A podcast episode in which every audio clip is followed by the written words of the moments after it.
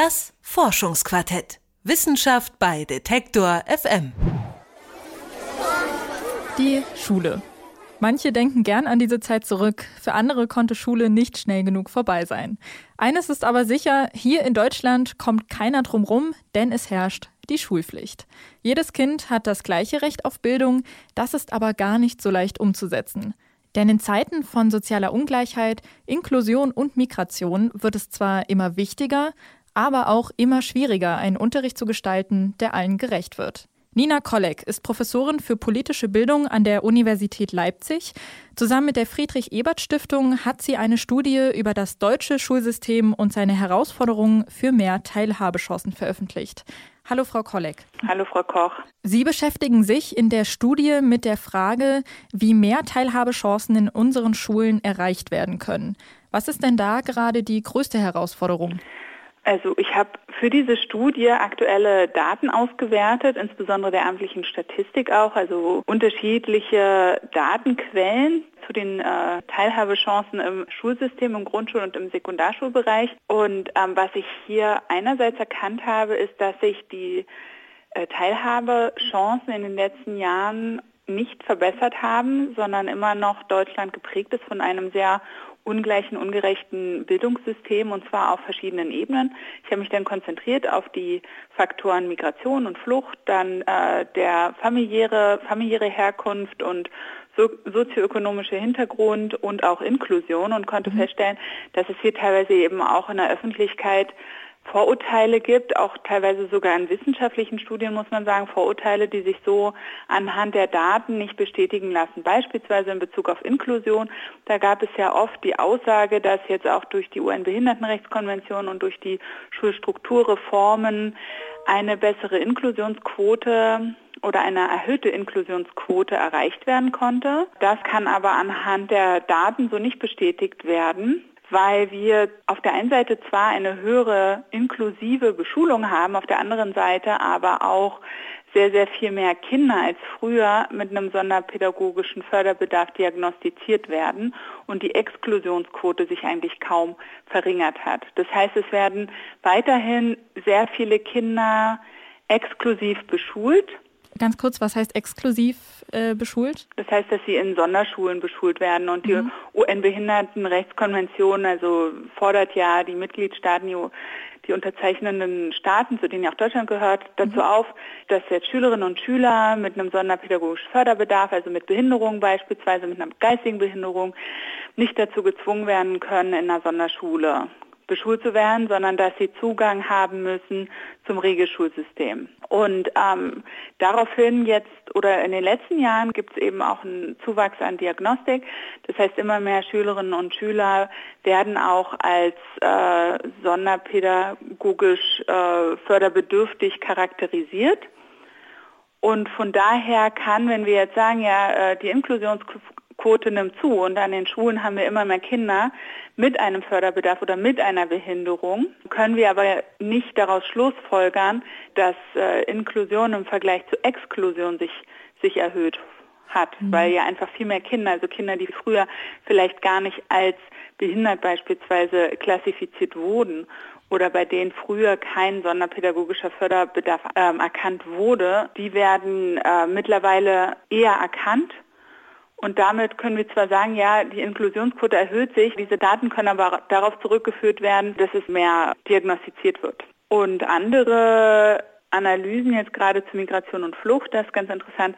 In der Öffentlichkeit gibt es ja ganz oft das Vorurteil, ja, Kinder mit Migrationshintergrund oder Kinder mit Fluchthintergrund, die ähm, sind äh, in der Schule schlechter, die schneiden schlechter ab und die haben schlechtere Bedingungen. Aber was man in den Daten ganz klar sieht, ist, dass äh, Migration alleine als Kriterium oder als Faktor so gar nicht zieht, sondern dass es vielmehr eine intersektionale Diskriminierung ist. Also Familien mit Migrationshintergrund und Fluchthintergrund sind meist sozioökonomisch benachteiligt. Und sozioökonomisch benachteiligte Familien, von denen die Kinder, die schneiden insbesondere schlecht ab. Dazu gehören aber insbesondere auch äh, Alleinerziehende. Stichwort Migration. Ähm, können wir mal ganz kurz ein bisschen genauer drauf schauen. Und zwar äh, ist nach Angaben der Zeit sind zwischen 2015 und 2018 ca. 130.000 geflüchtete Kinder und Jugendliche an deutsche Schulen gekommen. Haben die Schulen diese Herausforderungen gut gemeistert? Ja, ist eine gute Frage. Ähm, also hierzu jetzt habe ich äh, so explizit keine Daten äh, gefunden, die jetzt hier eine eindeutige Aussage zulassen. Aber ich würde es auf jeden Fall kritisch sehen, unter anderem auch dadurch, dass den Schulen es sehr offen gelassen wurde, wie sie auf die ähm, hohe Anzahl an äh, Schülerinnen und Schülern mit Fluchthintergrund reagieren. Das heißt teilweise, ähm, ja, in den Bundesländern wurde es erstens unterschiedlich gehandhabt und zweitens aber auch von Schule zu Schule. Also teilweise haben die Schulen beispielsweise Willkommensklassen errichtet, also Klassen, in denen Kinder mit Fluchthintergrund separat beschult wurden. Teilweise wurden die Schülerinnen und Schüler aber auch in die Regelklassen gesteckt. Also von Schule zu Schule gab es hier ganz unterschiedliche Ansätze und noch dazu die Kinder mit Fluchthintergrund, die hier in Deutschland angekommen sind, die hatten selber so unterschiedliche Voraussetzungen, sodass es hier auch sehr schwierig ist, auf eine einheitliche Datenbasis zu kommen. Denn teilweise hatten die ja noch gar keine Schulerfahrung und teilweise ähm, waren die, haben die einfach selbst schon in ihrem Herkunftsland eine, eine sehr gute Bildung genossen. Von daher gab es eben auch diese große Unsicherheiten, beispielsweise in den Willkommensklassen extrem große Leistungsunterschiede und auch kulturelle Unterschiede zwischen den Kindern, die dort hier, hier in Deutschland angekommen sind und auch, sage ich mal, eine große Überforderung der, der, der Schulen. Dadurch, dass eben wir ja zeitgleich auch äh, eine große Knappheit haben in Bezug auf das Personal und die Lehrkräfte nicht wirklich ähm, so schnell ähm, geschult werden konnten. Mm, ja, genau. Das ist jetzt eine große Herausforderung, die an Lehrkräfte gestellt wird, ne? Dass einerseits ein Unterricht gestaltet werden muss, der allen Schülerinnen und Schülern gerecht werden soll. Andererseits wird das in der äh, Ausbildung im Studium nicht richtig behandelt und es herrscht ein massiver Lehrkraftmangel. Wie kann man denn dieses große Problem angehen? Ja, das ist auch eine gute Frage. Also das Thema wird ja auch in der Ebert-Stiftung, in der Friedrich-Ebert-Stiftung sehr stark diskutiert. Wie können wir wirklich dem Lehrkräftemangel ähm, jetzt entgegenwirken? Da gibt es unterschiedliche Ansatzpunkte. Meine Vermutung ist, dass das größte Problem, das wir haben, ist die Anerkennung, die soziale Anerkennung von Lehrkräften. Dass viele, die, ähm, also dass in unserer Gesellschaft Lehrkräfte an sich eine schlechte Anerkennung haben und deswegen viele nicht Lehrerinnen oder Lehrer werden wollen. Und wir hier einen großen Mangel haben und noch dazu der Beruf auch nach außen nicht so attraktiv erscheint, obwohl er einer der wichtigsten Berufe ist für unsere Gesellschaft, in unserer Gesellschaft, ähm, ja, gibt es hier auch ähm, hohe Ab Abbrecherquoten und ähm, viele Personen, die meinen, dass sie keine Lust haben auf den Beruf. Hm. Unter anderem auch, weil es an sozialer Anerkennung fehlt. Lehrkräfte haben laut Gesetz gleichermaßen einen Bildungs- und einen Erziehungsauftrag. Verschiebt sich da jetzt gerade das Gleichgewicht? Also könnte man sagen, dass ein größerer Schwerpunkt auf den Erziehungsauftrag gelegt wird oder vielleicht sogar gelegt werden muss?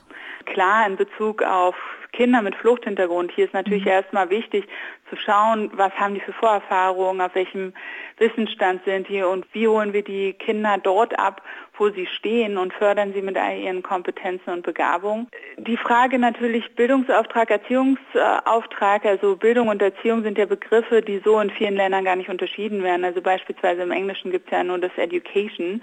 Bildung und Erziehung als Konzepte an sich sind ja ähm, so gar nicht eindeutig voneinander differenziert. Klar gibt es da Unterschiede, aber gerade in der erziehungswissenschaftlichen Forschung wird hier auch sehr, gibt es hier auch äh, sehr große Spannungen in Bezug auf die Unterschiedlichkeiten. Also von daher ist es irgendwie auch ein bisschen müßig, sich diese Frage zu stellen. Die Frage, ob sich das verschieben sollte oder nicht verschieben sollte, sondern eher ist die Frage, was sind unsere Herausforderungen, was sind unsere Probleme, was brauchen die Kinder, was müssen wir tun, um unsere Gesellschaft oder die künftige Gesellschaft so gut wie möglich aufs künftige Leben vorzubereiten. Das sind eben die Fragen, die wir uns stellen müssen und die wir natürlich nicht immer mit größter Sicherheit beantworten können, dadurch, dass wir jetzt auch noch nicht wissen, was in 30 Jahren auf der Agenda stehen wird. In Ihrer Studie schlagen Sie den Ausbau von Ganztagsschulen vor. Wie könnte das denn die Teilhabechancen an Schulen verbessern? Ja, Ganztagsschulen ist ja auch ein heiß umkämpftes Thema. Mhm.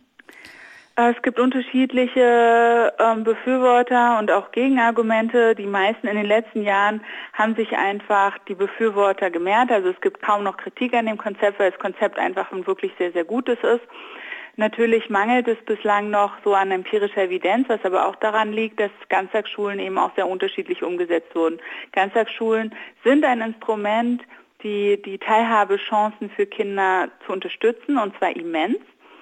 Denn also wenn wir jetzt trennen Unterricht und sozialen Zusammenhalt und sagen, ja, Schüler gehen jetzt nur zur Schule, um da Unterricht zu haben, dann kommen sie nach Hause und da ist dann bestenfalls die Hausfrau und die kocht dann und fährt dann die Schülerinnen und Schüler, also wenn die Hausfrau selbst noch Abitur hat, fährt sie dann zum Klavierunterricht, zum Geigenunterricht etc.